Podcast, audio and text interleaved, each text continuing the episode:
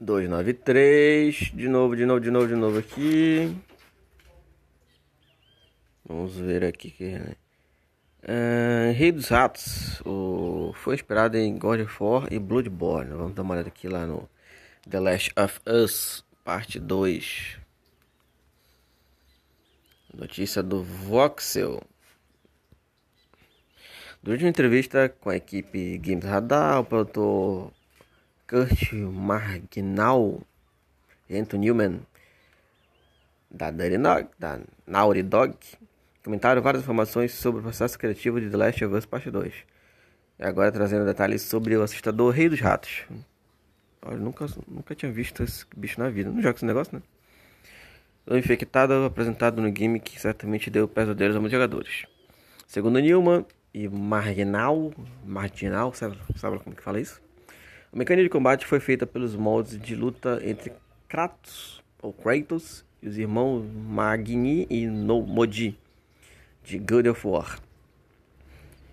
Abre aspas. Onde você tinha esses dois inimigos complementares. Um com uma arma rápida e outro com uma arma grande e lenta.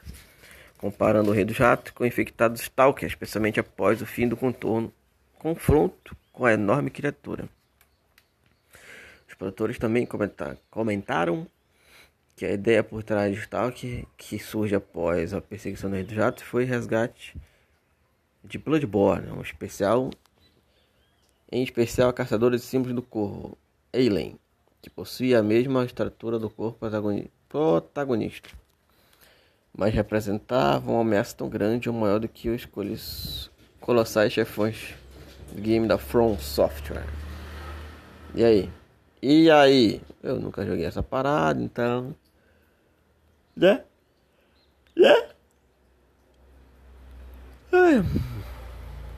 Vocês já jogaram, gente? Vocês já jogaram ou não jogaram? The Last of Us Parte 2? Comenta aí.